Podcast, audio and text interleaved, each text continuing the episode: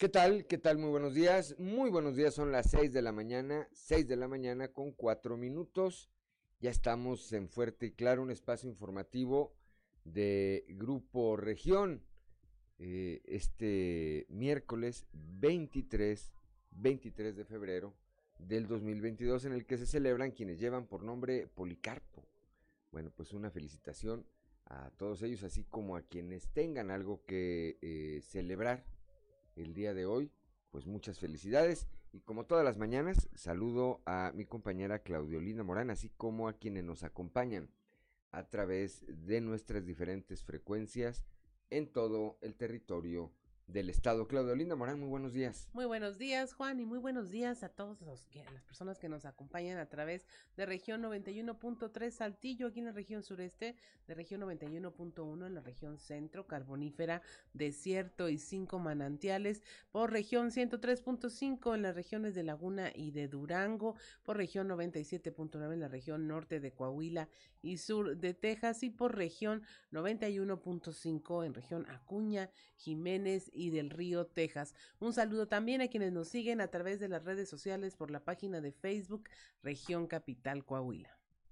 6 de la mañana, son las 6 de la mañana con 6 minutos. Ya está activada también nuestra línea de WhatsApp, es el 844 155 6915 para recibir sus mensajes, sugerencias, comentarios, denuncias y cualquier comunicación que desee usted tener con nosotros o enviar al auditorio. Ahí está, repito, el número es el 844 155 69 15. Es nuestra línea, es nuestra línea de WhatsApp. 6 de la mañana, 6 de la mañana con 6 minutos. Las temperaturas del día de hoy, Claudelina Morán. A, este, a esta hora de la mañana, en Saltillo tenemos 14 grados, Monclova 17, Piedras Negras 16, Torreón 15 grados, General Cepeda 14, Arteaga 13 grados, Ciudad Acuña 12, Derramadero al sur de Saltillo 12 grados, Musquis 18 grados, San Juan de Sabinas 18 grados, San Buenaventura 18 grados, también Cuatro Ciénegas 17, Paras de la Fuente 13 grados centígrados y Ramos Arispe ya en los 14 grados, pero si quiere conocer a detalle el pronóstico del tiempo para todo el territorio coahuilense, vamos con Angélica Acosta.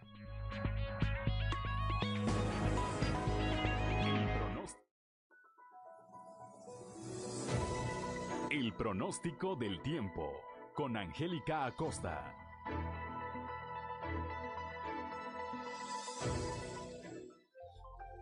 ¿Qué tal amigos? ¿Cómo están? Muy buenos días. Qué gusto me da saludarte. Ya es miércoles, mitad de semana, 23 de febrero del año 2022. Mi nombre es Angélica Cose y estoy lista para darte los detalles del clima. Escucha con atención, siguen, continúan las temperaturas cálidas. En Saltillo esperamos una máxima de 26 grados, mínima de 13 durante el día, un cielo claro, mucho solecito, va a estar rico, va a estar cálido, va a estar agradable. Disfruta, aprovecha bastante tu día y por la noche un cielo totalmente claro. 0% la posibilidad de precipitación ahí para Saltillo excelente. Nos vamos hasta Monclova. Siguen las temperaturas cálidas. Máxima de 30 grados, mínima de 10 durante el día. Mucho solecito, va a estar agradable. Eh, un cielo claro, mucho sol. Y por la noche de igual manera un cielo totalmente claro.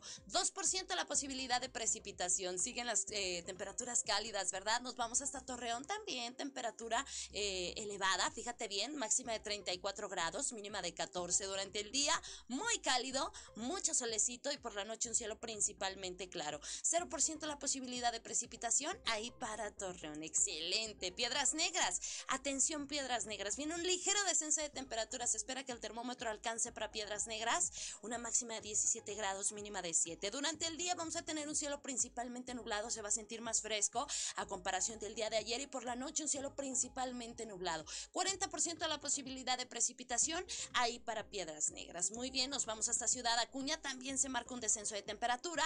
Máxima de 18 grados mínima de 9 ahí para Ciudad Acuña. Durante el día, fíjate bien, vamos a tener un cielo principalmente nubladito, se va a sentir más fresco y por la noche de igual manera un cielo principalmente nublado. Se va a sentir frío, ¿eh? Hay que abrigarse, por favor. A comparación del día de ayer, el descenso de temperatura también para Ciudad Acuña, la posibilidad de precipitación elevada más durante el día que por la noche, 60%. Toma tus precauciones. Nos vamos hasta Monterrey, Nuevo León. Temperatura muy cálida, máxima de 32 grados, mínima de 14. Durante el día, mucho sol muy muy cálido, va a estar agradable y por la noche un cielo totalmente claro. 1% la posibilidad de chubasco ahí para Monterrey. Listísimo, ahí están los detalles del clima. Buenos días.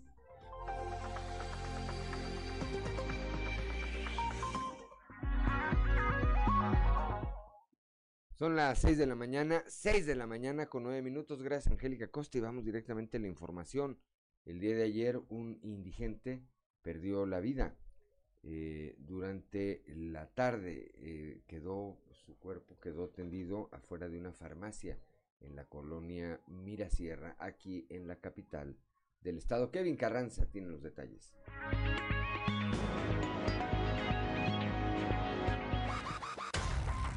Un hombre de aspecto indigente perdió la vida durante la tarde de este martes en calles de la colonia Mirasierra, en donde acudieron elementos de diversas corporaciones policíacas. Los hechos se registraron a las 17.30 horas en el cruce de las calles Revolución y 19, a las afueras de una farmacia, en donde un indigente fue encontrado tirado, por lo que unos elementos de la Policía Municipal Preventiva intentaron hablarle y moverlo. Al lugar arribaron paramédicos de la Cruz Roja quienes confirmaron que el hombre ya no contaba con signos vitales, por lo que fue necesario el arribo de la Fiscalía General del Estado. Luego de acordonar el perímetro del deceso, procedieron a realizar los peritajes correspondientes para posteriormente levantar el cuerpo de este hombre, quien hasta el momento se desconocen sus generales, y llevarlo hasta las instalaciones del CEMEFO para que se le realice la necropsia de ley. Informó para Grupo Región Kevin Carranza. Son las 6 de la mañana, 6 de la mañana con 11 minutos, Claudelinda Morán. Ya allá en la región norte, un saldo dejó, un, un, accidente dejó un saldo de una persona sin vida. Los detalles con Norma Ramírez.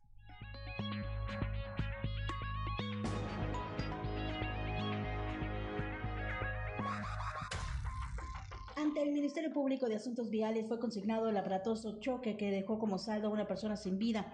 El accidente se suscitó sobre la carretera federal 2 a la altura del Cerezo de Piedras Negras. Un camión de mudanzas estaba estático a la orilla de la carretera mientras que dos personas estaban hablando por teléfono.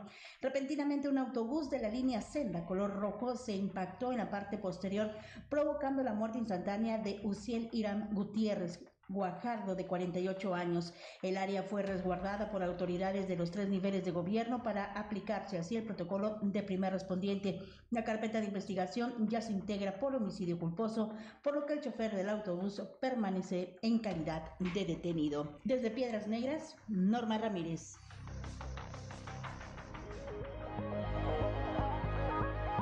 Son las 6 de la mañana, 6 de la mañana con 12 minutos. Vamos ahora a Monclova, ya con Guadalupe Pérez. La Fiscalía General del Estado atendió un reporte en la colonia Colinas de Santiago, un reporte sobre una probable agresión sexual en contra de un menor de edad. Guadalupe.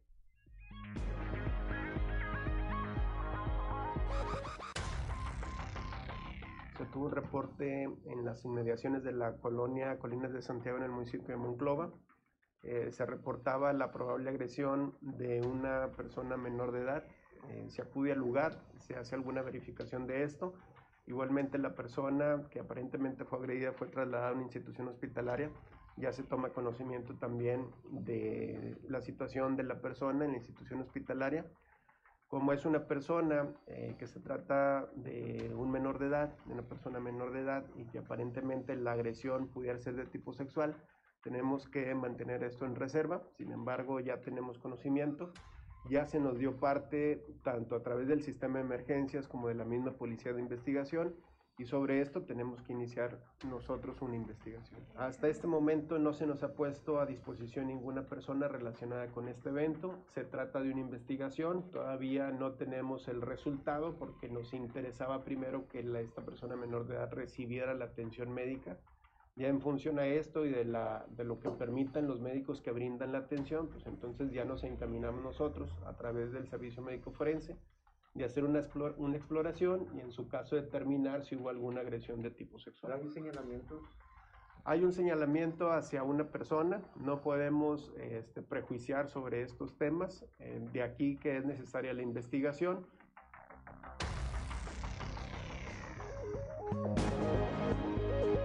Son las 6 de la mañana, 6 de la mañana con 14 minutos, Claudelina Morán. Un incendio causa daños en una plaza comercial allá en Torreón.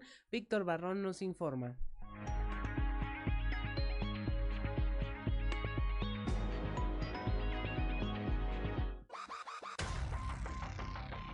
Una pequeña plaza comercial ubicada en Diagonal Las Fuentes y Saltillo 400 en el municipio de Torreón se vio afectada por un incendio registrado el martes a temprana hora.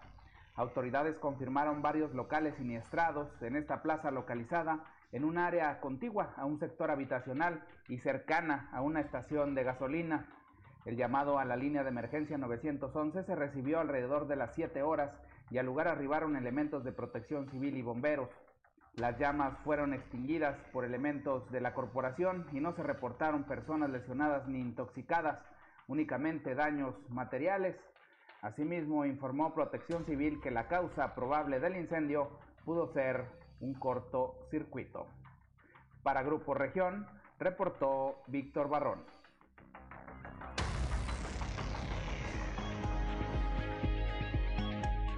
Son las 6 de la mañana, 6 de la mañana con 15 minutos aquí en la capital del estado también.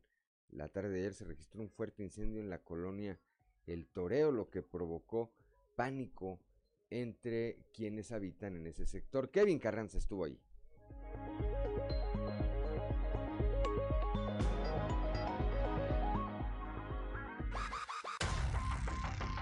La tarde de este martes se registró un fuerte incendio en la colonia El Toreo, provocando pánico en los colonos del sector y la movilización por parte del cuerpo de bomberos.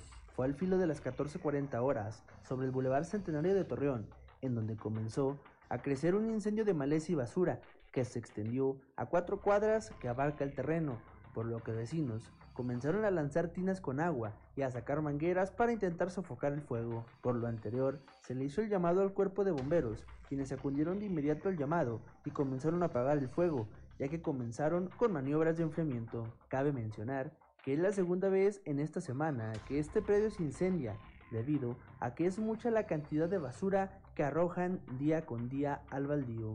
Sin embargo, los apagafuegos pudieron acabar con las llamas tras varios minutos de trabajo y lograron dialogar con los colonos para evitar más este tipo de siniestros. Informó para Grupo Región Kevin Carranza.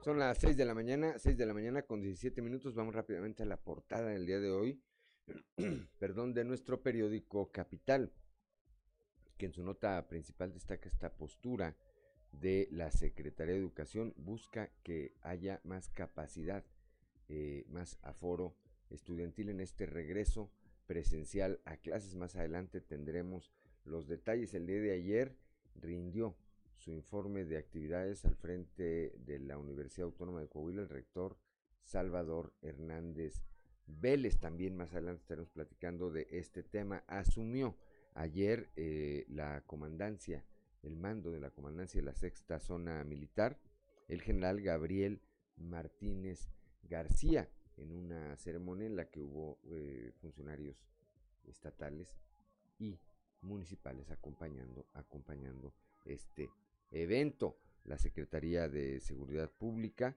eh, informa que se está reforzando el, blindaje en los límites que tiene Coahuila con eh, los diferentes estados, tanto hacia Nuevo León como hacia Zacatecas. Todo esto derivado de las situaciones que eh, lamentables que se han vivido en las últimas semanas en esas, en esas entidades.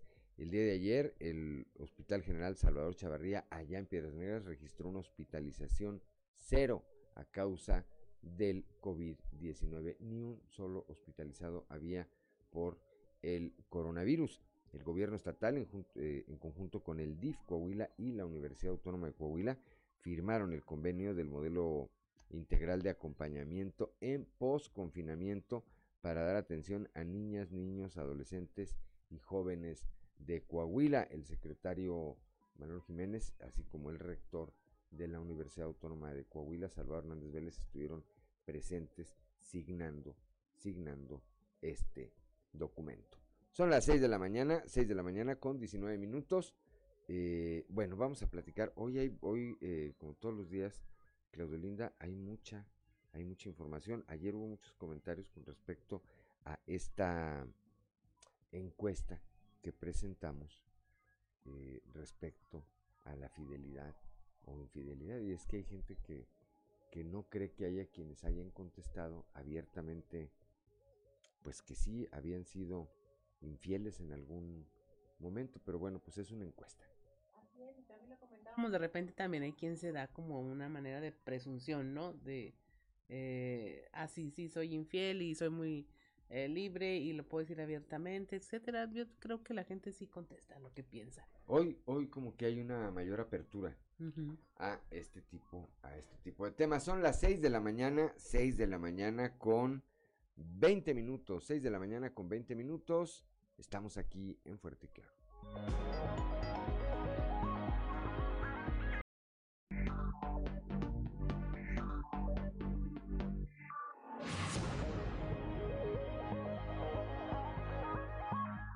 Ya son las 6 de la mañana, 6 de la mañana con 24 minutos, que no se le haga tarde antes de ir a nuestra columna en los pasillos.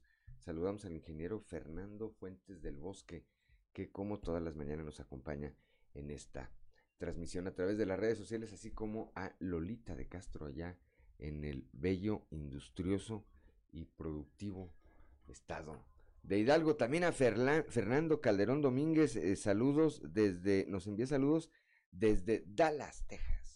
Un saludo, Fernando, allá. Un abrazo. Y cuando son las 6 de la mañana, 6 de la mañana con 24 minutos, ahora sí, vamos con Claudio Linda Morán. No, antes vamos a nuestra columna en los pasillos.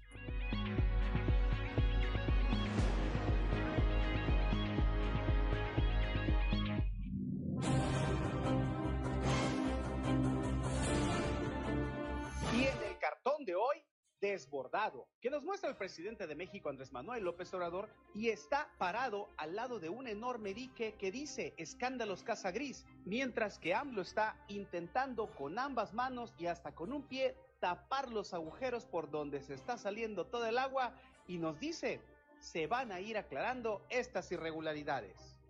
Nutrida asistencia e invitados de primer nivel tuvo el rector de la UADC, Salvador Hernández Vélez, a su informe de actividades ayer en el campus Arteaga de la máxima casa de estudios. La clase política, encabezada por el gobernador Miguel Riquelme, funcionarios estatales, alcaldes y legisladores, entre otros, atestiguaron la rendición de cuentas. La ausencia del empresario Héctor Horacio Dávila el pasado fin de semana en el evento de carros antiguos llevado a cabo en Arteaga generó el rumor de que podría haber dejado ya de ser miembro de esta organización. De acuerdo a esas versiones, al HH se le estaría repitiendo lo que en su momento le pasó entre el sector hotelero y, afirman, le podría pasar muy pronto en el sector industrial. Va a suceder otra vez. En un caso opuesto, el que llegó muy bienvenido fue el general Gabriel Martínez García, nuevo comandante de la sexta zona militar, quien ayer tomó posesión de su cargo con un firme compromiso de trabajo coordinado de parte de las autoridades estatales que encabeza Miguel Riquelme, así como de los gobiernos municipales, entre ellos el de Saltillo que preside José María Fraustro Siller. ¡Cielos, qué macizo! Es un poeta. ¡Es un poeta! Quien sigue alejado de la función pública y metido de lleno en su faceta empresarial es el exdiputado Ricardo Saldívar, a quien lo mismo se le ve atendiendo sus negocios que en exclusivísimos destinos turísticos o hasta piloteando un avión privado. A eso se le llama estrategia.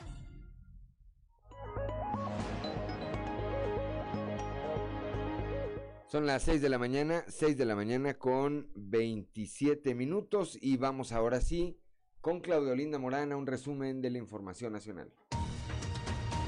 Alerta COFEPRIS sobre productos Diablo. La Comisión Federal para la Protección contra Riesgos Sanitarios emite una alerta sanitaria contra los llamados productos Diablo que se venden como suplementos alimenticios y contienen ingredientes prohibidos. Estos productos no cuentan con autorización sanitaria y se denominan Diablo Testo, Diablo Burn 24/7, Diablo Carne, Diablo Amino, Diablo Kong y Diablo Power en presentaciones de polvo, tabletas y cápsulas. Dos estudiantes de secundaria resultaron lesionados por disparo de un arma de fuego. Esto luego de que un estudiante introdujo un arma a una secundaria en Iztapalapa. El adolescente accionó el arma autolesionándose, provocando la pérdida de uno de sus meñiques y que una de sus compañeras de 12 años resultara con lesiones en el tobillo. Las autoridades esperan que eh, se termine de atender al estudiante que ingresó el arma para iniciar las investigaciones pagó CONAFE 128 millones de pesos por materiales que no llegaron a los estudiantes eh, que están en este sistema escolar. Las empresas a las que se les pagaron dichas sumas no entregaron ni uniformes, ni materiales, ni cubrebocas a los estudiantes del Consejo Nacional de Fomento Educativo mismo, que son quienes habiten y se habitan y se atienden en las regiones más rezagadas del país. Dichas empresas ni siquiera fueron localizadas en su domicilio o no entregaron la totalidad de los productos requeridos como uniformes, materiales educativos y cubrebocas durante el 2020. En Nuevo León, niños haitianos migrantes podrán asistir a clases. La Secretaría de Educación de Nuevo León anunció que dará atención a los niños haitianos que llegaron al estado con sus padres migrantes. Para ello, se enviarán maestras de francés criollo a los planteles educativos donde estudien estos niños, los cuales no tendrán restricciones para asistir a las clases, así lo indicó la Secretaría de Educación, Sofía Leticia Morales. Identifican a seis de 19 víctimas del presunto feminicida en el Estado de México como parte de las investigaciones realizadas en 4.300 restos óseos extraídos de un domicilio, el, el, domicilio del imputado Andrés N., quien fue detenido a raíz de la denuncia por la desaparición de una mujer el 14 de mayo del 2021.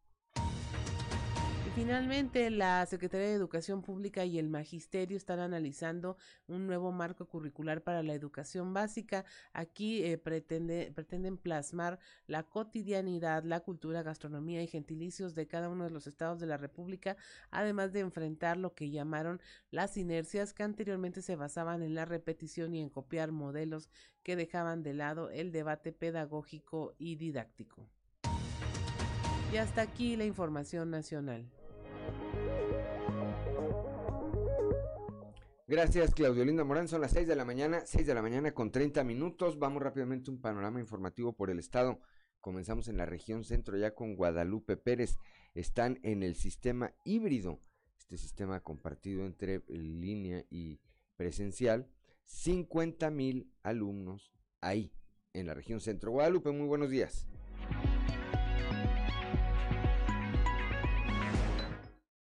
Muy buenos saludos desde la región centro. El profesor Félix Rodríguez, subdirector de servicios educativos, informó que de los 78 mil alumnos, un promedio de 50 mil ya están regresando a las aulas a través del sistema híbrido. En los próximos 15 días seguirán trabajando sobre algunos planteles que requieren de mano de obra y algunas mejoras.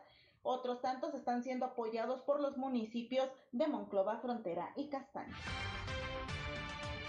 Mira, de los 78 mil alumnos ya tenemos un promedio de 50 mil alumnos que ya están en el sistema híbrido.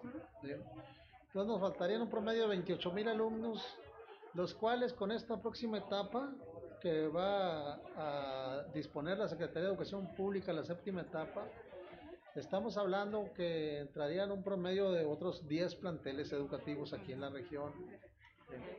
Entonces, aquí en la región nos faltan 101 edificios, este, con un promedio de 140 escuelas.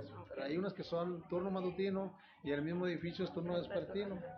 De esos 101 edificios, 50 ya nos está apoyando el municipio de Monclova, 20 nos está apoyando el municipio de Frontera y 10 nos está apoyando el municipio de Castaños estaríamos hablando que ahí tenemos 80, nos faltarían un promedio de 21 edificios.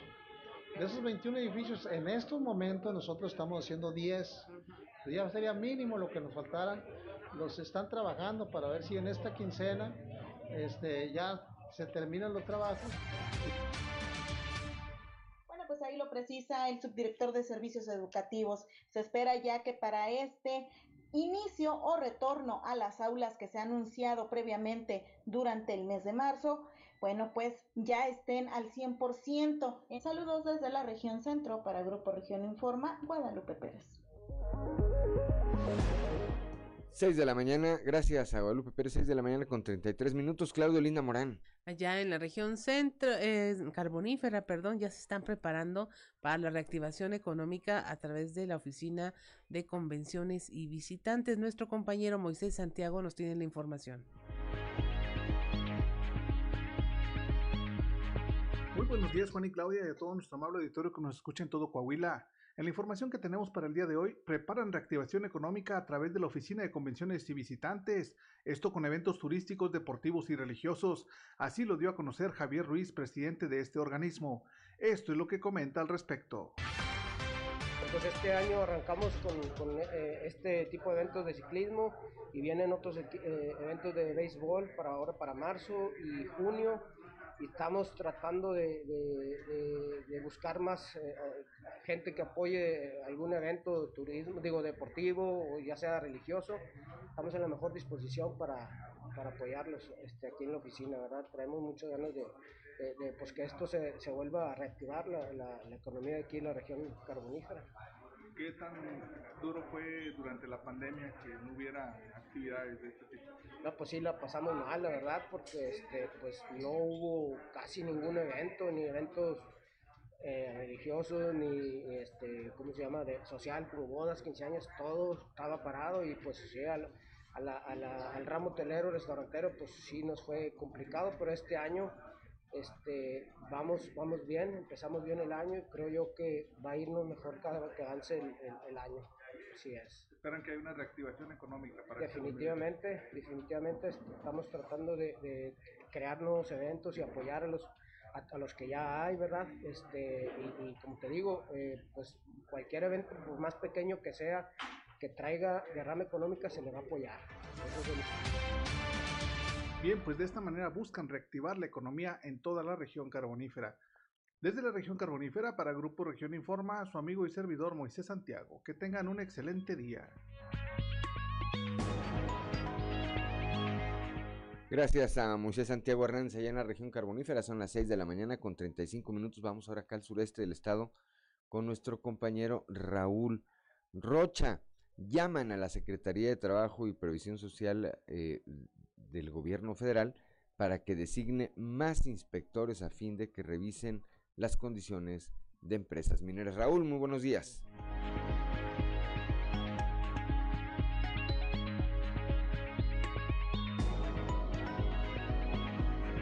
¿Qué tal compañeros? Buenos días. Esta es la información para el día de hoy. Por medio de un pronunciamiento, la diputada Guadalupe Villarvides, junto con el grupo parlamentario del PRI, hizo un exhorto a la Secretaría del Trabajo y Previsión Social para que designe una mayor cantidad de inspectores federales que atiendan las empresas coahuilenses relacionadas con la minería, metalúrgica y siderúrgica para fortalecer todas aquellas medidas necesarias para concientizar, capacitar y garantizar los derechos y la seguridad de los trabajadores. Parte en Coahuila se tiene reportado que solo se cuenta con 11 inspectores federales para verificar la industria minera y siderúrgica en la entidad lo cual evidentemente resulta insuficiente para garantizar los derechos y la seguridad en materia laboral de las y los trabajadores. Por otra parte, se ha hecho de nuestro conocimiento y se han publicado diversas notas en medios de comunicación locales que hacen referencia a actos de corrupción por supuestos inspectores federales de trabajo lo cual, lejos de coadyuvar con el desarrollo de una política pública cuyo objetivo es asegurar la seguridad social de los ciudadanos, la debilita. En este caso en particular, se tiene conocimiento que la Secretaría de Trabajo y Previsión Social, a través de la Dirección General de Inspección Federal del Trabajo, reactivó la campaña denominada No te dejes engañar. Ahora bien, para efectos del presente respetuoso exhorto, considero relevante ser claros de la importancia de la inspección en materia federal. Dichas inspecciones de asesoría y orientación tienen la finalidad de fomentar entre trabajadores y patrones, entre otros aspectos, el cumplimiento de la normativa laboral el trabajo digno o decente. Esta es la información para el día de hoy. Buen día. Son las 6 de la mañana con 38 minutos. Claudelina Morán. Carlos González Silva, presidente de Canacintra Torreón, demandó a nombre del organismo que la federación destine recursos para iniciar ya los trabajos de interconexión de la red de agua potable en Torreón. La información con nuestro compañero Víctor Barrón. Hola, ¿qué tal amigos de Fuerte y Claro? Muy buenos días en temas de la región Laguna. El presidente de Canacintra Torreón, Carlos González Silva, opinó que la federación debe destinar recursos para iniciar eh, desde este momento con los trabajos de interconexión de la red de agua potable en Torreón y no esperar a que se acerque más la puesta en operación del programa de agua saludable para la laguna, programada para el año 2023. Vamos a escuchar. Digo, ahí tendría que ser un análisis, se tiene que hacer un análisis por alguien experto para que diga el cómo es la... Que lo que tenemos que llegar a hacerlo, lo tenemos que llegar a hacer. Aquí lo que necesitamos especificar es que los expertos nos digan cómo debemos de hacerlo, ¿sí? De manera de que podamos ir viendo y que lo vayan programando por partes. Es algo que venimos pidiendo mucho, que sea programado por partes. Y tenemos dos años para completarlo, tenemos todo este año y el próximo año, pero no esperar al próximo año porque entonces así vamos a andar las carreras. No, nosotros no tenemos una cifra. Se había hablado en, el, en, el, en los temas de la, del, del programa de el agua saludable se había hablado de mil millones. Entonces, pero falta que baje porque este año no están presupuestados. O sea, la realidad es que en el presupuesto de la federación está considerado dinero para agua saludable, pero no para la infraestructura del municipio. Esto es todo en la información. Desde La Laguna reportó Víctor Barrón. Un saludo a todo Coahuila. Son las 6 de la mañana, 6 de la mañana con 40 minutos. Si usted es padre de familia, no pierda atención. En un momento más, regresando del corte, vamos a platicar con Leslie Delgado sobre esta, eh, este posicionamiento que ha hecho la Secretaría de Educación eh, que encabeza Francisco Saracho Navarro, que pidió a la Secretaría de Salud modificar el lineamiento de distanciamiento social en las escuelas. Esto, pues, eh, con el ánimo de que sean cada vez más más los alumnos que puedan ser admitidos o que puedan acudir de manera presencial a recibir sus clases. En un momento vamos a estar platicando con Leslie Delgado. 6 de la mañana, 6 de la mañana con 40 minutos. Soy Juan de León, estamos aquí en Fuerte y Claro.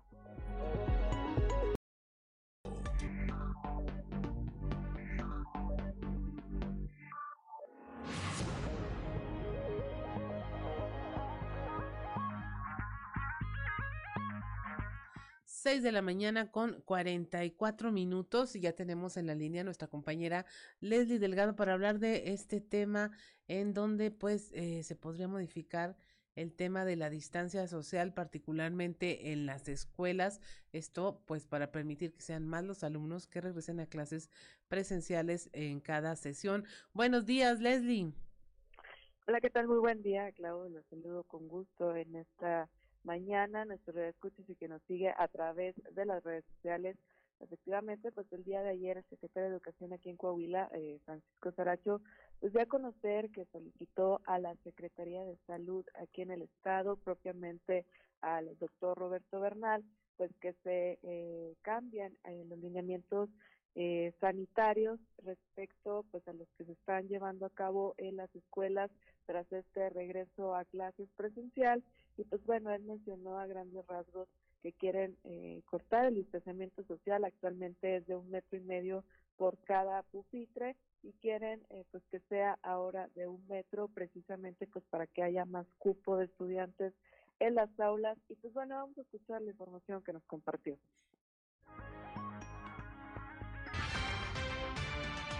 El día de ayer le solicité al doctor Bernal, al gobernador, al subcomité de salud, la posibilidad de poder reducir eh, la distancia de metro y medio que me la pudieran permitir a un metro.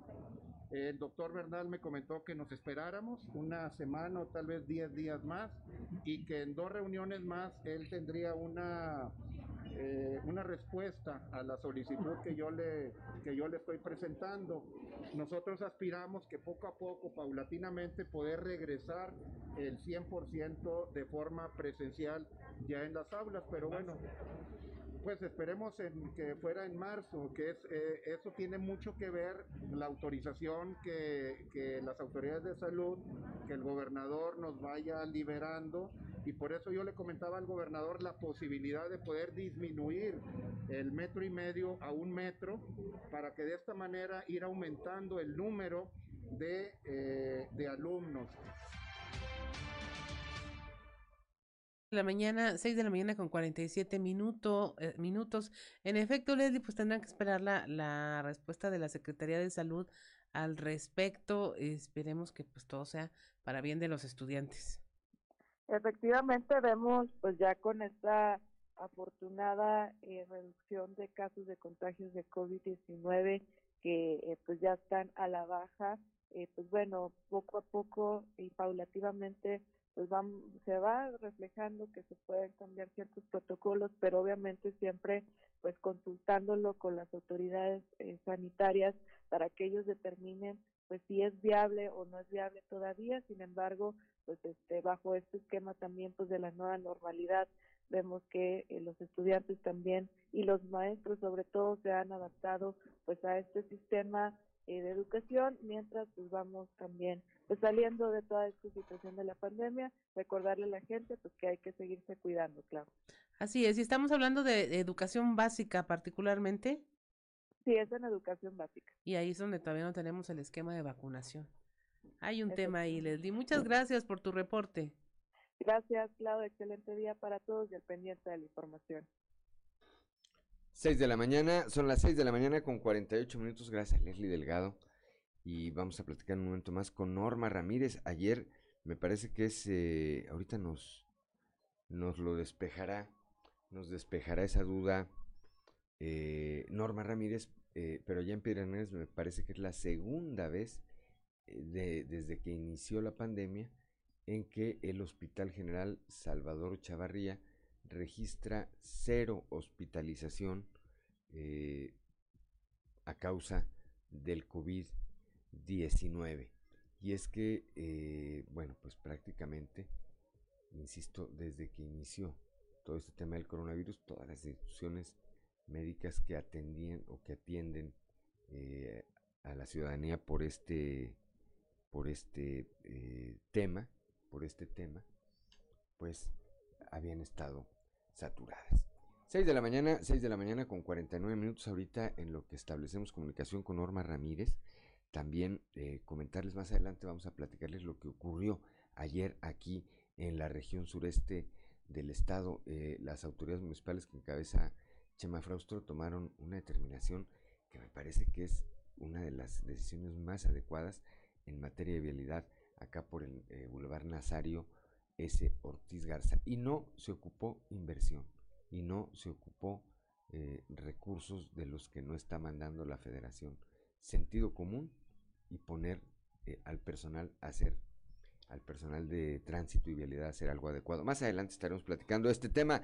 Norma Ramírez, allá desde la región norte del estado, desde Piedras Negras, eh, es la segunda vez que el Hospital General Salvador Chavarría registra cero, cero eh, por ciento de hospitalización a causa del COVID-19. Muy buenos días. Efectivamente, tenemos, es la segunda ocasión, según lo confirma el propio director del nosocomio, eh, Julio Garibaldi, nos dice que es la segunda vez eh, en lo que va de esta pandemia que el Hospital General Salvador Chavarría presenta cero casos.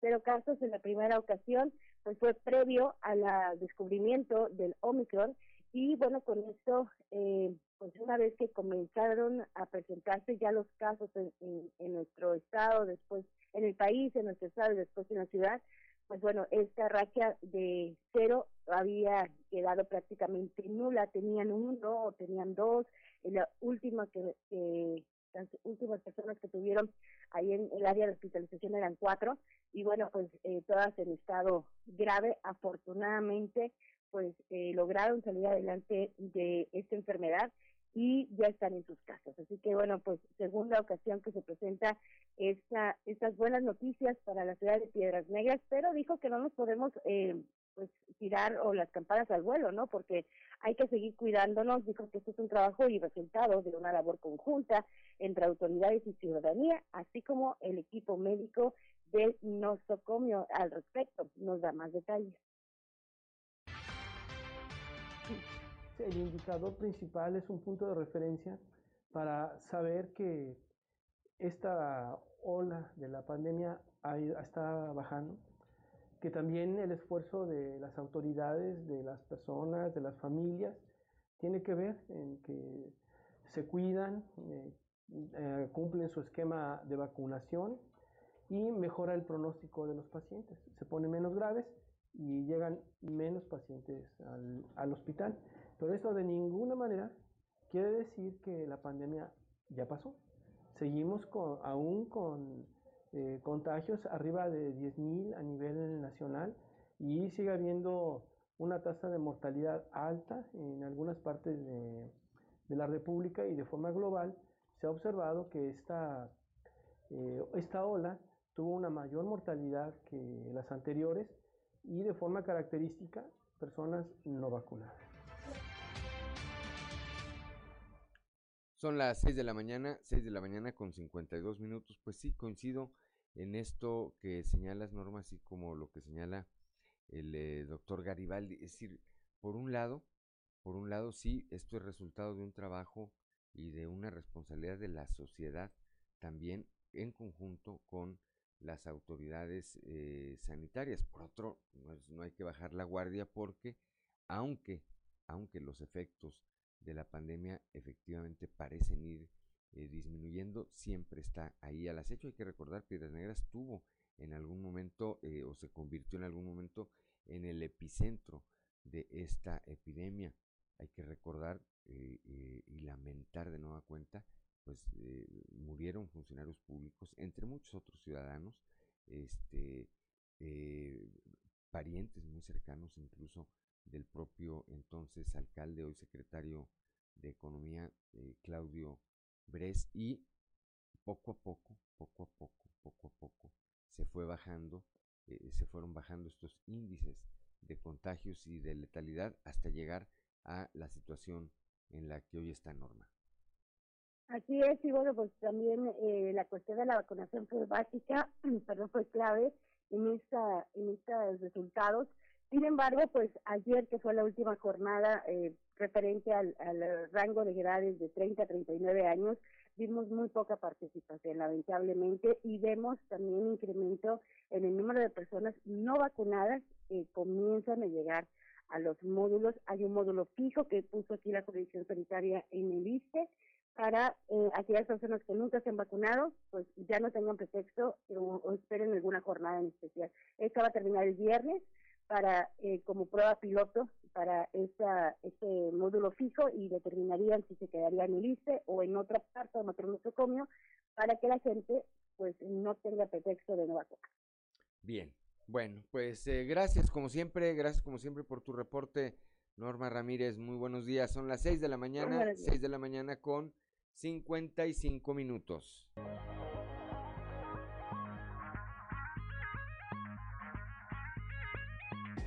Son las 7 de la mañana, 7 de la mañana en punto, que no se le haga tarde. Continuamos con la información. El día de ayer, el gobierno municipal de Saltillo, era lo que le comentaba antes del corte, el gobierno municipal de Saltillo, a través de la Comisaría de Seguridad y Protección Ciudadana, inició un operativo para agilizar el flujo vial en el Boulevard Nazario S. Ortiz Garza, de esto de norte a sur, con lo cual los camiones de personal se desvían por las laterales. Federico Fernández, quien es eh, comisario de seguridad aquí en la capital del estado, dijo que por instrucción del alcalde José María Fraustro Siller se eh, está mejorando el tránsito en esa importante vialidad. En ese punto, los camiones de personal, quien no le tocó padecer, hacían dobles filas o invadían carril. Con este operativo, estos camiones, estas unidades, se eh, desvían por la lateral desde el distribuidor eh, Venustiano Carranza hasta el semáforo de Nazario y Echeverría y tampoco pueden ingresar al paso inferior vehicular, lo que permite que no se sature tampoco esa vía de comunicación. Personal de tránsito también agiliza los semáforos con controles manuales. Fíjense qué importante, ahorita vamos a comentar esto. Este operativo, atención a quienes están aquí en la capital del estado, estará en dos horarios, de 7 a 9 de la mañana, es decir, está iniciando el del día de hoy, de 7 a 9 de la mañana y de 5 a 7.30 de la tarde, que son las horas pico precisamente. El operativo se suma a otro más de vialidad que se tiene al poniente de Saltillo, a la altura de Sabritas, para agilizar el tránsito en el periférico Echeverría. Y decía yo que qué importante es que eh, estos temas se asuman con, eh, pues con sentido común.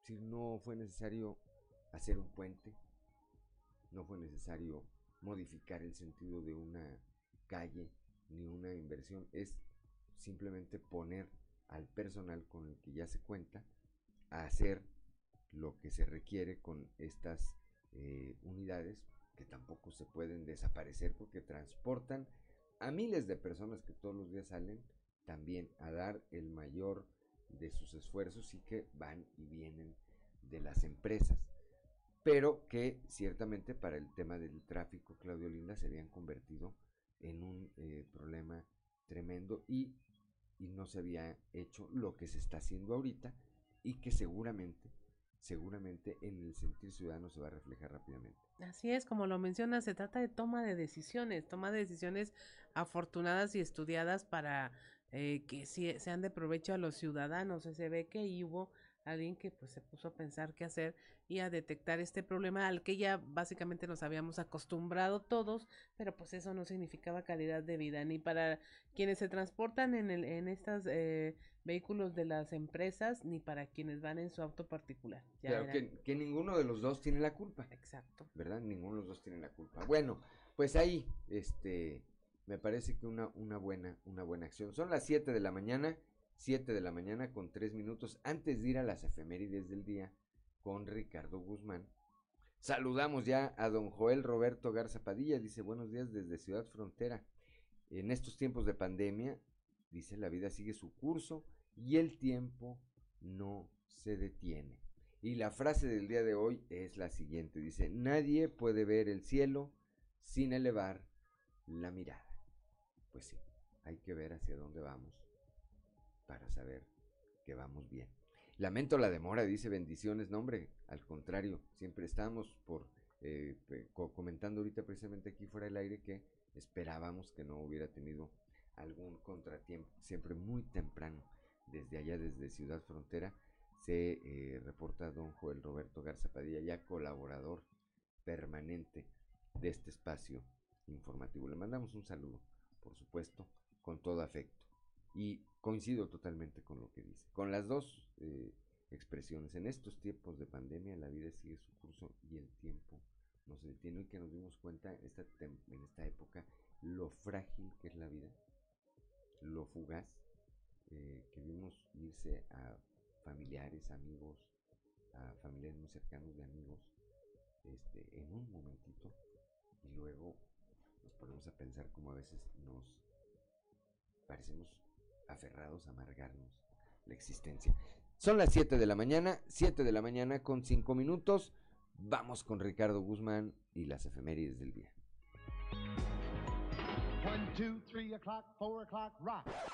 ¿Quiere conocer qué ocurrió un día como hoy? Estas son las efemérides con Ricardo Guzmán.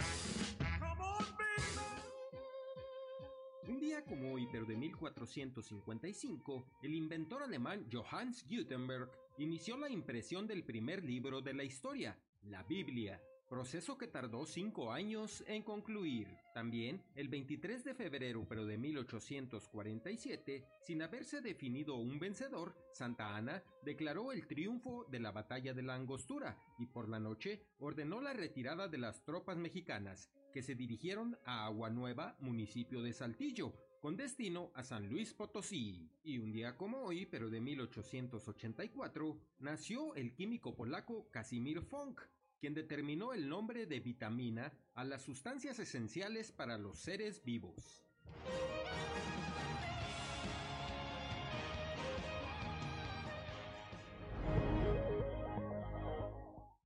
Son las 7 de la mañana, 7 de la mañana con 6 minutos. Gracias Ricardo Guzmán y las enfermeras del día y continuamos con la información. El día de ayer fue localizada en las aguas del río Bravo una persona sin vida, la cual no ha sido identificada. De acuerdo a los primeros reportes, señalan que podría tratarse de un migrante. Eh, el cuerpo fue llevado por las corrientes del río y llamó la atención de las autoridades de la Border Patrol, así como del grupo Beta, ahí en Piedras Negras, que eh, está este cuerpo de seguridad, el grupo Beta fue quien se hizo cargo del levantamiento del eh, cadáver de esta persona para entregarlo a las autoridades correspondientes. 7 de la mañana con 7 minutos, Claudio Linda Morán. Elementos de la Policía Preventiva Municipal, también en Piedras Negras, tomaron conocimiento de un reporte de amenazas con arma de fuego. Al arribar al lugar se detectó a una persona la cual tenía en su poder un rifle AR-15 y una pistola tipo escuadra. Sin embargo, las armas resultaron ser réplicas y no reales, por lo que fue remitido a la cárcel. Se va a integrar ya una carpeta de investigación por el delito de amenazas, por lo que en las próximas horas se estará resolviendo la situación legal del presunto responsable. Además, se va a indagar si podría estar implicado en delitos como robos con violencia, en donde se haya utilizado algún tipo de arma de fuego simulando ser real.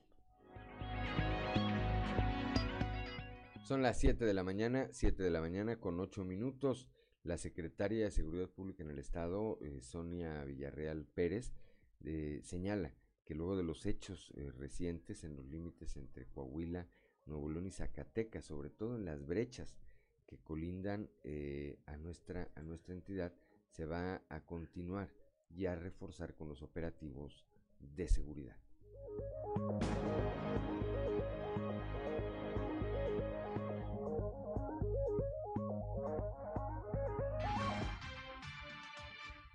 Los operativos, no es que se tengan que reforzar. Realmente nosotros tenemos los filtros que ustedes los conocen perfectamente bien en algunos límites del estado y es el caso del, de Zacatecas. Fue el caso el día de ayer con Nuevo León, de igual modo, que ahí, exacto, que ahí no se tenía exactamente un filtro, sino que sí se, se tuvo que reforzar un poco el operativo. Sin embargo, los operativos continúan. Lo que queremos obviamente evitar es alguna situación de inseguridad en Coahuila. Sabemos que están ocurriendo eventos en otros estados y por lo mismo nosotros tenemos que pues prevenir, ¿verdad? Que esas que ese tipo de eventos de inseguridad se vengan a nuestro estado. No es que se hayan detectado situaciones de riesgo, es que sabemos que, que hay eventos en, en estados vecinos y nosotros pues vamos a evitar obviamente el efecto cucaracha, como así se dice, ¿verdad? Que nosotros este, tengamos eh, eventos de inseguridad aquí en el estado. Son las 7 de la mañana, 7 de la mañana con 9 minutos. Claudelina Morán. El Ministerio Público de la Agencia Especializada en Violencia de Género ya revisa el caso de la mujer que fue apuñalada por su pareja sentimental, el cual optó por quitarse la vida. El delegado de la Fiscalía en Monclova, Rodrigo Chaires, informó que la víctima, si bien presenta lesiones, se encuentra fuera de peligro.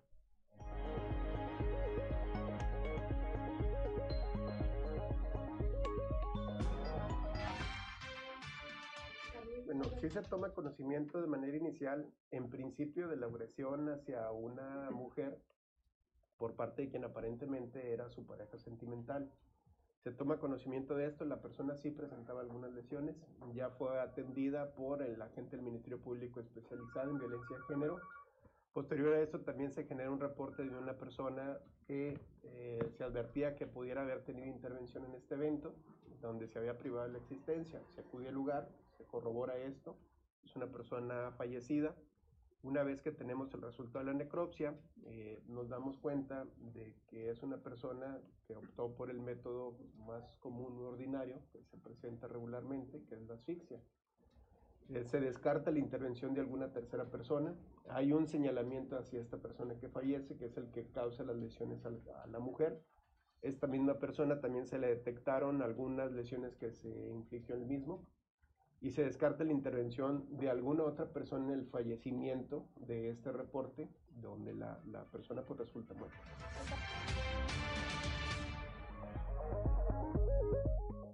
Ya son las seis, no, siete de la mañana, siete de la mañana, siete de la mañana con once minutos y vamos ahora al mundo de los deportes con Noé Santoyo.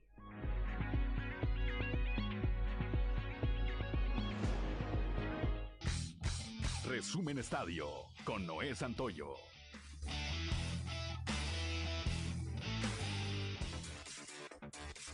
Santos Laguna no podrá contar con su entrenador Pedro Caixinha el día de hoy en la vuelta de los octavos de final de la Liga de Campeones de la CONCACAF ante el Montreal, ello por dar positivo a coronavirus. Rafael Figueroa, auxiliar técnico del estratega luso, fue el encargado de dar la noticia explicando que fue llegando a tierras canadienses cuando el director técnico arrojó positivo a COVID-19. Asimismo, Figueroa explicó que de último momento tuvieron que prescindir del ecuatoriano Félix Torres, ello por indicaciones del cuerpo médico del club lagunero, y es que por temas físicos, el área médica del club pidió que no jugara ante el Montreal y que regresara a la comarca lagunera. Santos Laguna va ganando la serie un gol por cero y el día de hoy buscará su pase a la siguiente fase. La noche de este martes, León pudo superar la fase de los octavos de final y consiguió su boleto a los cuartos de la Liga de Campeones de la CONCACAF al ganar un gol por cero ante el Guasatoya, que gracias al triunfo de ida sumó un global de tres goles por cero ante el equipo de Guatemala. En la actividad de la Champions League, el conjunto del Chelsea no tuvo ningún problema para superar fácilmente en la ida de los octavos de final dos goles por cero al Liga de Francia y así tener prácticamente con un pie y medio en la siguiente ronda de la Champions, torneo en el que están defendiendo el campeonato obtenido la temporada pasada, mientras que el Villarreal y la Juventus empataron a un gol. El día de hoy continúa la actividad con el encuentro entre el Atlético de Madrid y el Manchester United, además del Benfica contra el Ajax. El tenista español Rafael Nadal derrotó 6-3 y 6-2 en su debut en Acapulco a Denis Kudla de una manera contundente. Apenas el español necesitó de una hora y 16 minutos para derrotar a su rival, que se vio poco acertado en sus tiros contra el ibérico. El día de hoy, el español tendrá su segundo enfrentamiento al verse las caras con el estadounidense Stefan Kozlov, quien eliminó al búlgaro Grigor Dimitrov. Resumen Estadio con Noé Santoyo.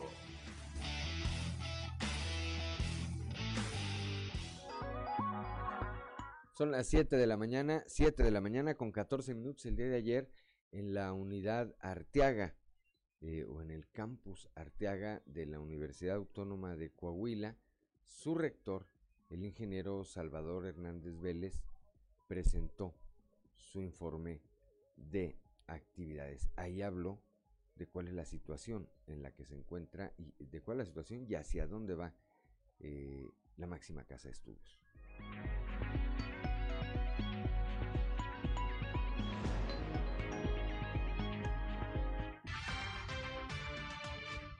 Hace un año, la comunidad universitaria refrendó su confianza en un servidor, con el voto de 23.719 universitarios, que representan más del 75% de los sufragios emitidos.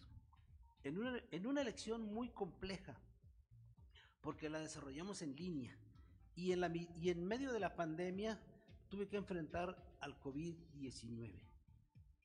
He realizado mi mejor esfuerzo para cumplir con las expectativas de quienes me dieron su apoyo y convencer a quienes no votaron por mí en dicha ocasión.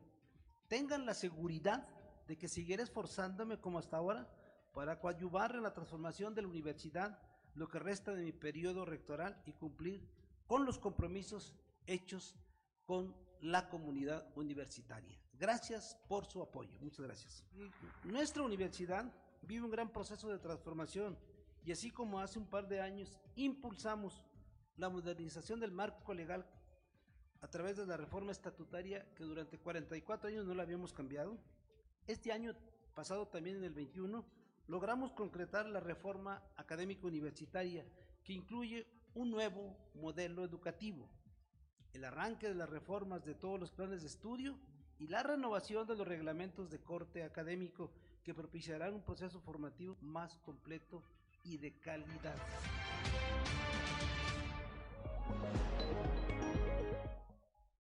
Son las 7 de la mañana, 7 de la mañana con 16 minutos, Claudelina Morán. Ahí también estuvo presente el gobernador Miguel Riquelme eh, la Universidad Autónoma de Coahuila se, se confirma como una sólida y fuerte columna del desarrollo, crecimiento y prosperidad de la sociedad coahuilense. Es generadora de conocimiento, fuente transmisora de los valores, destacó el gobernador Miguel Riquelme.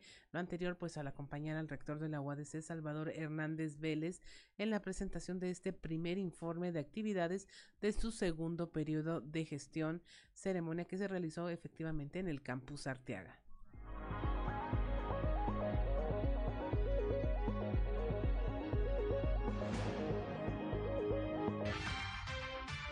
Saben que es mi responsabilidad siempre mantener la estabilidad de nuestra máxima casa de estudios.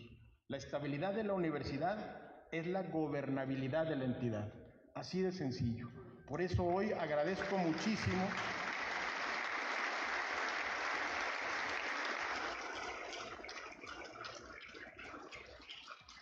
el marco de respeto con el que llevan a cabo sus procesos y sobre todo el informe del rector. Manda un claro mensaje de unidad. Es lo que buscamos los coahuilenses. Les reitero que cuentan conmigo y con mi equipo para gestionar sin descanso el justo presupuesto y continuar luchando porque esta universidad reciba lo que le corresponde y lo que merece. Les refrendo asimismo la convicción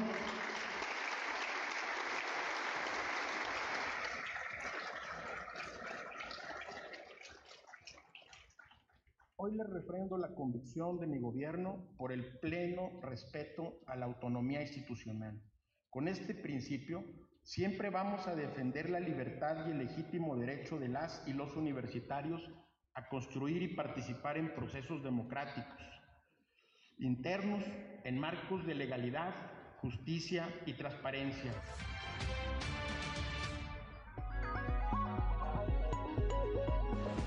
Son las 7 de la mañana, 7 de la mañana con 18 minutos. El día de ayer tomó eh, posesión como nuevo comandante de la sexta zona militar el eh, general eh, brigadier diplomado de Estado Mayor Gabriel Martínez García. Esto fue en una ceremonia que se llevó a cabo en el 69 Batallón. Allí estuvo, entre otros, el alcalde de Saltillo, José María Fraustro Siller, quien refrendó quien refrendó al nuevo mando militar su compromiso de trabajar unidos a favor de la seguridad de Saltillo.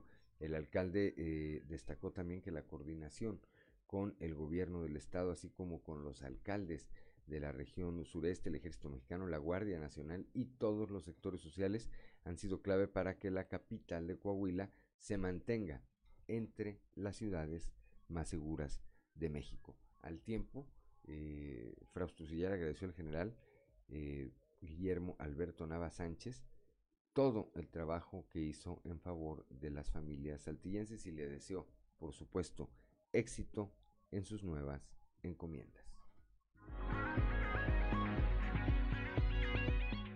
Son las 7 de la mañana, 7 de la mañana con 20 minutos. Me escribe, bueno, me escribe ahí una persona, me dice que qué filosófico, que por lo que decía yo hace rato, la vida es tan efímera y tan fugaz que no había que amargarse. Bueno, bueno, pues entonces amárguese. ¿verdad? Entonces amárguese, no disfrute de la vida, es una amiga mía. Entonces amárgate y no disfrutes de la vida. Si ese es, ahora sí que si eso te hace feliz, como decía el payaso Vitauba, si eso te hace feliz, pues está perfecto. Siete de la mañana con 20 minutos, estamos en Fuerte y Claro.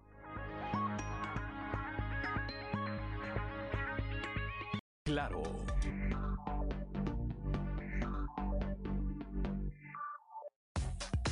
Trizas y trazos con Antonio Zamora.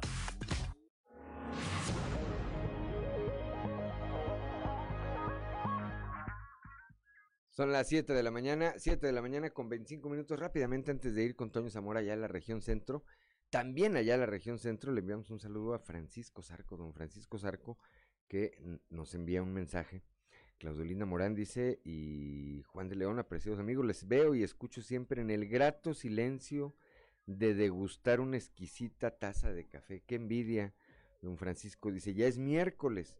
Saludos a su colaborador adoptivo de Coahuila, mi respeto y cariño para el ingeniero Joel Roberto Garza Padilla, cuyas reflexiones de vida suelen ser muy acertadas. Saludos, saludos también para usted, don Francisco, nuestro aprecio, nuestro agradecimiento por el favor de su atención.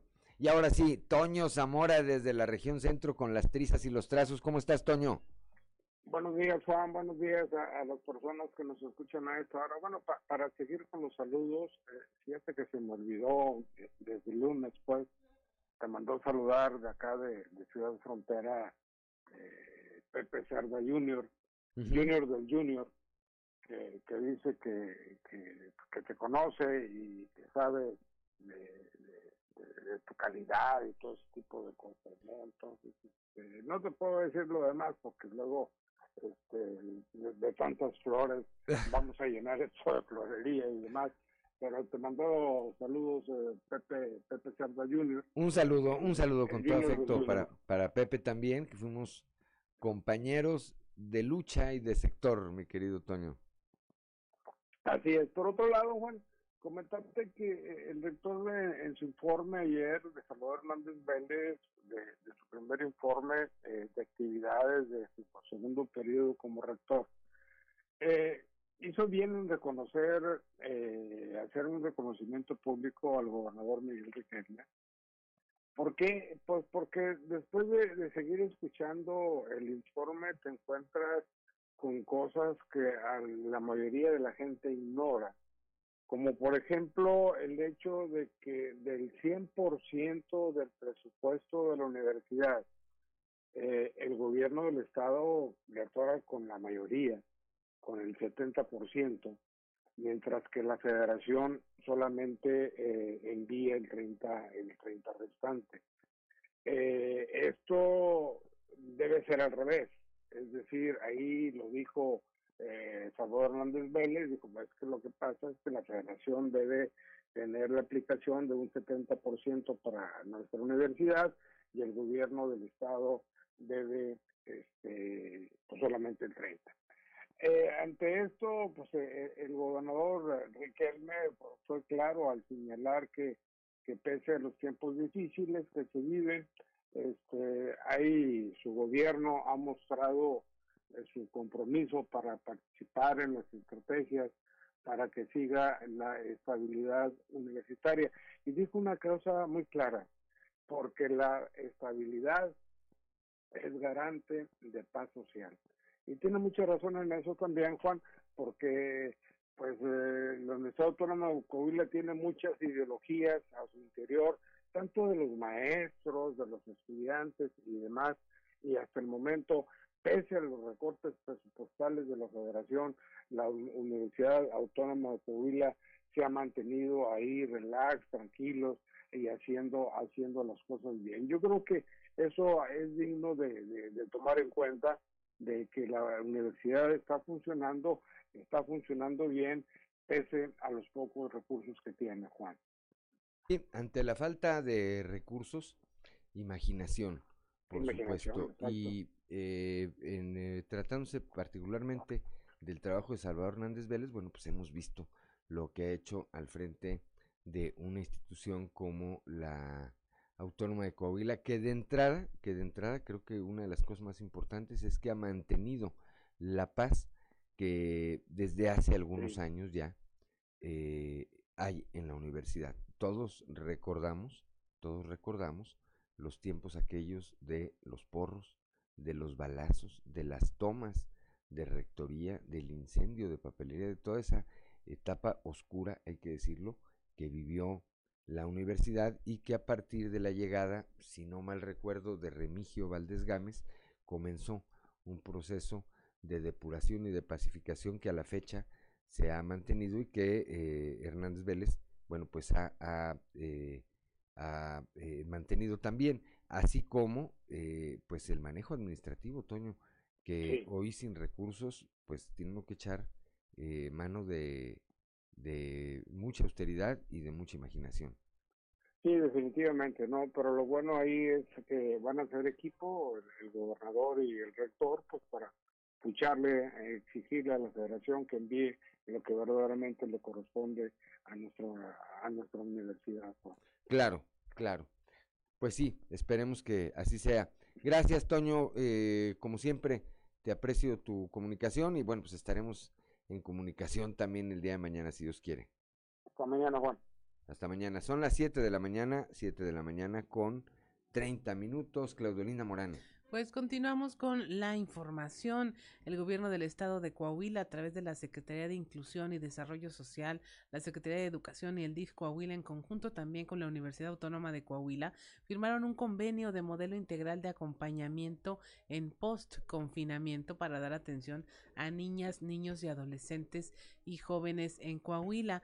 Manolo Jiménez Salinas, secretario de Inclusión y Desarrollo Social, dio a conocer que este modelo piloto se desarrollará en los municipios de Saltillo, Torreón y Acuña, el cual será referente a nivel nacional como parte de la estrategia del gobernador Miguel Riquelme en la atención a la pandemia por COVID-19. Van a atender los efectos psicológicos y emocionales de las niñas, niños y adolescentes y jóvenes causados por el COVID, lo cual es un gran reto en el que se tiene que trabajar de manera conjunto. Por ello, dijo, firmamos un convenio con la Universidad Autónoma de Coahuila, la Secretaría de Educación y el DIF Coahuila para la creación y aplicación de este nuevo modelo integral de acompañamiento en post-confinamiento. Van a apoyar a estos sectores de la población ante las, escuelas, las secuelas psicológicas de la pandemia, resaltó. Son las 7 de la mañana, 7 de la mañana con 32 minutos. Leo un post que subió en su Facebook hace alrededor de dos horas Jesús Arnulfo Ravelo, que fuera en algún tiempo incluso funcionario público. Dice, hasta el día de hoy será lo último que hable de mi amigo Javier Guerrero. Lo conocí en San Pedro por el año 1989. Llegaba de trabajar la parcela con su papá y lo veía en el PRI de San Pedro, Coahuila, y siguió su carrera, hasta llegar a donde está. Me informan de primera mano, dice este post, que mi amigo Javier Guerrero tiene cáncer y está en quimios. Dios lo ayude a su esposa, siempre a su lado, su consejero y a toda su familia. Esto es lo que dice el post, repito, que subió hace eh, alrededor de dos horas Jesús Arnulfo Ravelo. Yo estoy, en este momento estoy en comunicación con una persona muy cercana, muy cercana, cuya identidad me voy a reservar, una persona muy cercana al licenciado Javier Guerrero y me dice que eso es total y absolutamente falso. Que Javier Guerrero goza de cabal salud. Y dice, en estas fechas, dice, siempre lo enferman. En estos tiempos políticos, siempre lo enferman. Bueno, pues ahí están lo que escribió eh, Arnulfo Ravelo y lo que, repito, eh, estoy consultando ahorita aquí en línea con una persona muy cercana, mucho, muy cercana a Javier Guerrero y me dice, es falso, está más sano que una lechuga. Y le mandamos un saludo, por supuesto, por supuesto, a el licenciado Javier Guerrero García. 7 de la mañana, 7 de la mañana con 34 minutos. Claudio Linda Morán. Alrededor de 130 empresarios productores de Florita buscarán apoyo de estudiantes y catedráticos del Tecnológico de Musquis para conseguir los estudios de impacto ambiental y poder explotar los desarrollos mineros en la serranía de Musquis. Guillermo Hernández, empresario del ramo, señaló que ante la falta de recursos no han podido avanzar en la explotación de este mineral.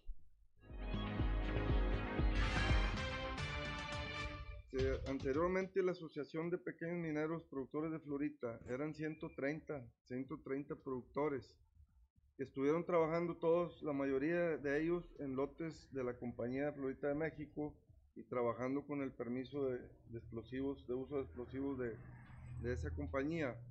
Posteriormente se desbarata esa, esa compañía y todos los socios se quedan fuera cuando cierran Florita de México y ahorita todos sus lotes que tienen, pues no los pueden trabajar porque no cuentan con un permiso de, de, explosivos, ¿verdad?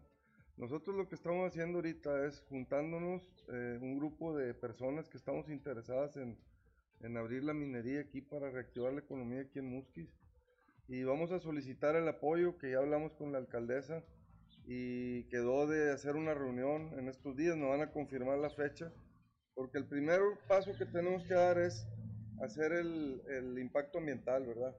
Queremos trabajar de la mano con el tecnológico de Musquis para que los estudiantes de aquí se enseñen a hacer esos tipos de trámites, porque son trámites muy caros y que un pequeño minero no puede, no puede porque te cuesta arriba de 150, 200 mil pesos. En Musquis hay po- poca minería precisamente porque no se cuenta con los permisos de, de impacto ambiental ni con el permiso de explosivos.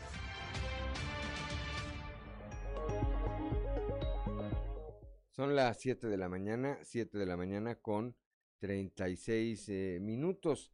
Allá en la región carbonífera, trabajadores de la clínica del Liste en Sabinas trabajan bajo protesta. Piden la destitución de un directivo.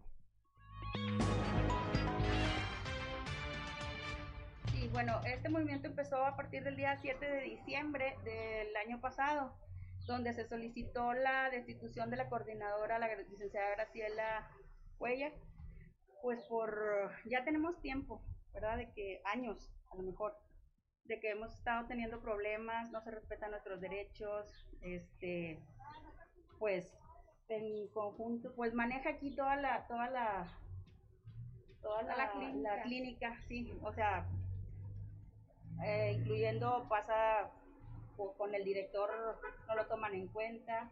Este, nosotros hablamos con nuestro secretario general, que es el licenciado Ricardo Muro, y estamos apoyados por él para la, para la colocación de las mantas.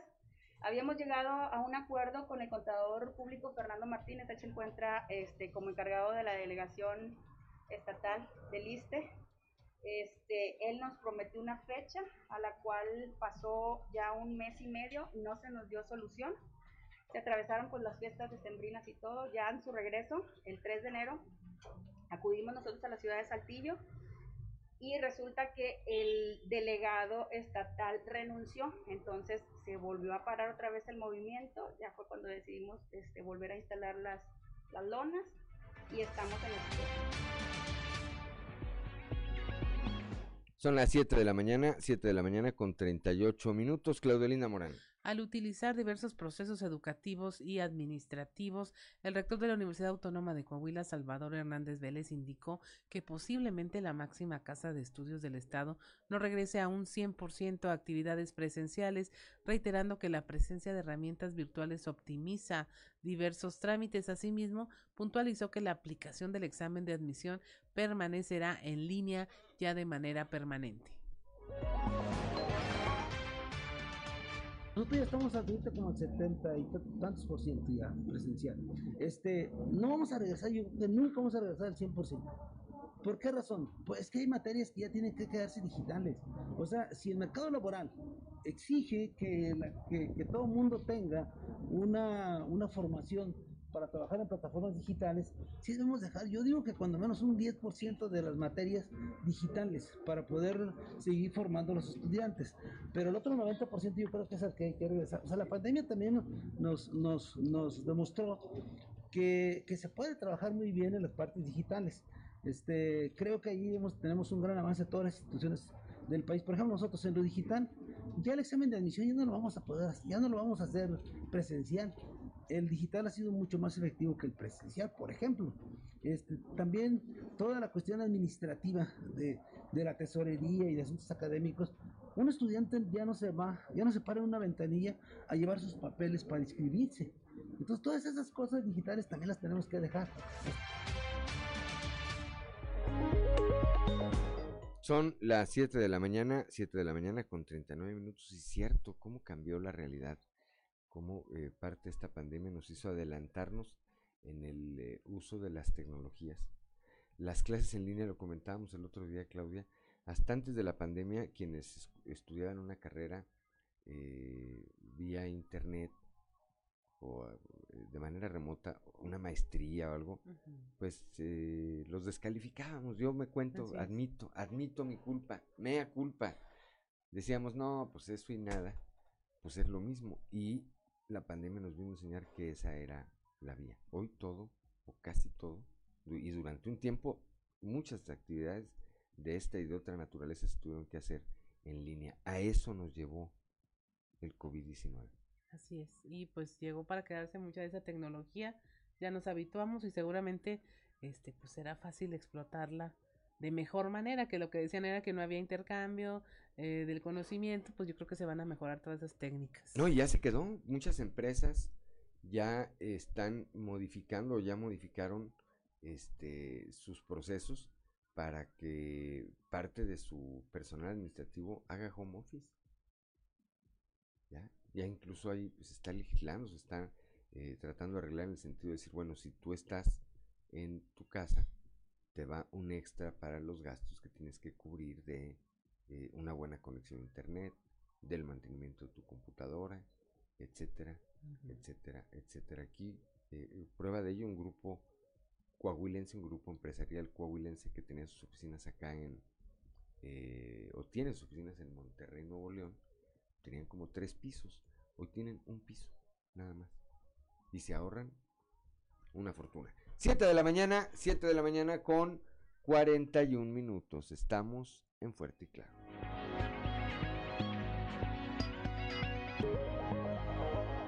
Son las 7 de la mañana, 7 de la mañana con 46 minutos. Antes de continuar, le enviamos un saludo, como todos los días, a nuestra amiga Graciela Jaramillo Muñoz, que sigue este espacio informativo a través de las redes sociales. Excelente día, dice ánimo ánimo, por supuesto, a doña Graciela Jaramillo Muñoz. Y gracias por el favor de su atención. Siete de la mañana, siete de la mañana con 46 minutos.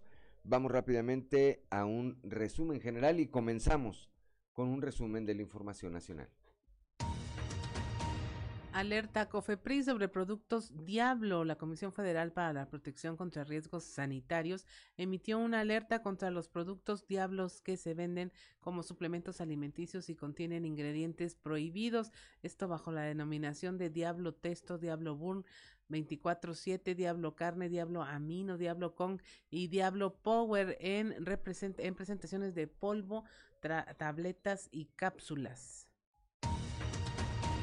Dos estudiantes de secundaria resultaron lesionados por un disparo de arma de fuego. Esto luego de que uno de ellos introdujo un arma en una secundaria de Iztapalapa.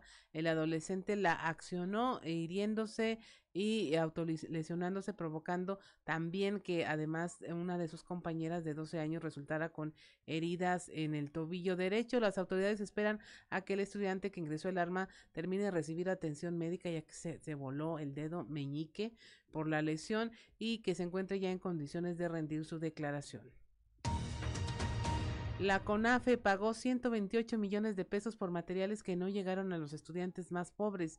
Las empresas a las que se les pagaron dichas sumas no entregaron ni uniformes, ni materiales, ni cubrebocas a los estudiantes del Consejo Nacional de Fomento Educativo, mismo que habitan las regiones más rezagadas del país. En Nuevo León, niños haitianos podrán asistir a tomar clases. La Secretaría de Educación de, este, eh, de esta entidad ha previsto que enviará maestras de francés criollo a los planteles educativos donde estudien los niños haitianos, los cuales no tendrán así ninguna restricción para seguir recibiendo educación. Y en el Estado de México identifican a seis de las 19 víctimas del presunto feminicida de nombre Andrés N., quien fuera detenido por policías de investigación luego de que se reportara la desaparición de una mujer el 14 de mayo del 2021 y en su domicilio encontraran más de 1.300 óseos, eh, restos óseos extraídos de esta propiedad. Y hasta aquí la información nacional. Son las 7 de la mañana, 7 de la mañana con 49 minutos antes de continuar con la información. Le enviamos también un saludo, se reporta con nosotros nuestro amigo ingeniero Javier, Javier Calderón. Domínguez anda por estos rumbos acá por el sureste del estado.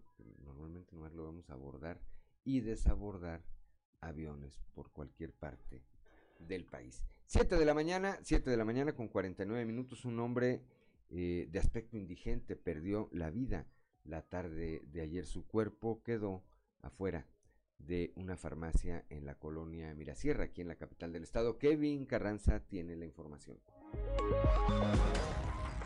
Un hombre de aspecto indigente perdió la vida durante la tarde de este martes en calles de la colonia Mirasierra, en donde acudieron elementos de diversas corporaciones policíacas. Los hechos se registraron a las 17.30 horas en el cruce de las calles Revolución y 19, a las afueras de una farmacia, en donde un indigente fue encontrado tirado, por lo que unos elementos de la Policía Municipal Preventiva intentaron hablarle y moverlo al lugar. Arribaron paramédicos de la Cruz Roja, quienes confirmaron que el hombre ya no contaba con signos vitales, por lo que fue necesario el arribo de la Fiscalía General del Estado. Luego de acordonar el perímetro del deceso, procedieron a realizar los peritajes correspondientes para posteriormente levantar el cuerpo de este hombre, quien hasta el momento se desconocen sus generales, y llevarlo hasta las instalaciones del CEMEFO para que se le realice la necropsia de ley. Informó para Grupo Región Kevin Carranza. Son las 7 de la mañana, 7 de la mañana con 51 minutos. Eh, Claudio Linda Morán.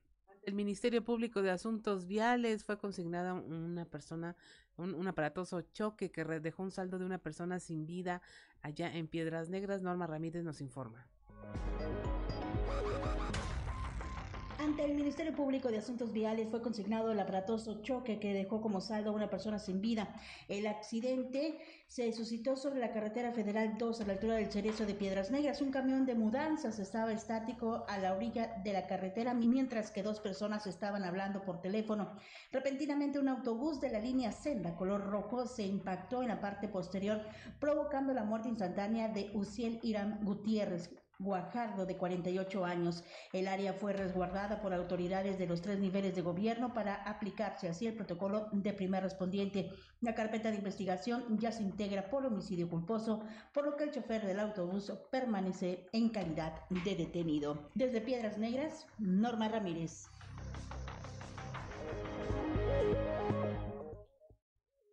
El eh, secretario de Educación en Coahuila, Francisco Saracho, dio a conocer que solicitaron al secretario de Salud, Roberto Bernal, modificar el lineamiento de distanciamiento social en las escuelas para que entre cada pupitre haya un metro de distancia y esto permita que haya más estudiantes. Rinde el rector de la Universidad Autónoma de Coahuila su informe de actividades. El día de ayer, Salvador Hernández Vélez compareció, compareció ante la comunidad universitaria. Ahí señaló que la Universidad Autónoma de Coahuila está sólida y tiene rumbo gobernador del estado, Miguel Riquelme, eh, destacó, destacó la fortaleza que tiene la máxima casa de estudios. Dijo además que es generadora de conocimiento, fuente transmisora y de los valores y eh, fuente de prosperidad para la sociedad coahuilense. El Hospital General Salvador Chavarría, ya en Piedras Negras, registró el día de ayer por segunda ocasión desde que inició la pandemia un 0% de hospitalización por coronavirus. Continuará la vigilancia en los caminos y brechas que colindan con otros estados. Esto lo señala la Secretaria de Seguridad Pública, Sonia Villarreal Pérez, y eh, se da en el marco de los hechos, los hechos lamentables que han ocurrido en entidades como Nuevo León, Durango y Zacatecas en las últimas semanas. En la región carbonífera, trabajadores de la clínica del Liste trabajan bajo protesta, exigen exigen que se destituya a la jefa de recursos humanos, Gabriela Cuellar. El alcalde de Saltillo, José María Frausto Siller, acudió ayer a la toma de posesión del nuevo comandante de la sexta zona militar, el general diplomado de Estado Mayor Gabriel Martínez García. Ante él, ante él refrendó su compromiso de trabajar unidos en favor de la seguridad de Saltillo. 7 de la mañana, 7 de la mañana con 54 minutos. Bueno, pues hasta aquí, hasta aquí eh, la información del día de hoy. Estamos ya prácticamente en la recta final, en la despedida del espacio informativo de hoy. Le apreciamos el favor de su atención. Lo esperamos, por supuesto, el día de mañana a partir de las 6 y hasta las 8 de la mañana aquí en Fuerte y Claro. Un espacio informativo de Grupo Región bajo la dirección general de David Aguillón Rosales.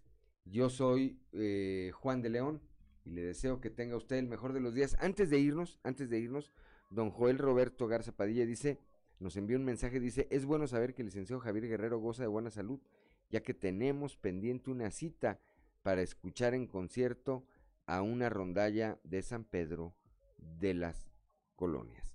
Pues sí, eh, bendiciones, dice.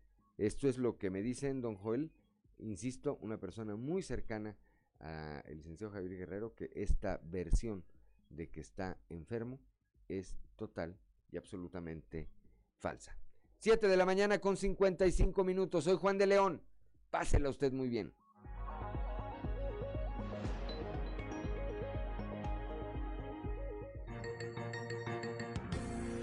Escuchaste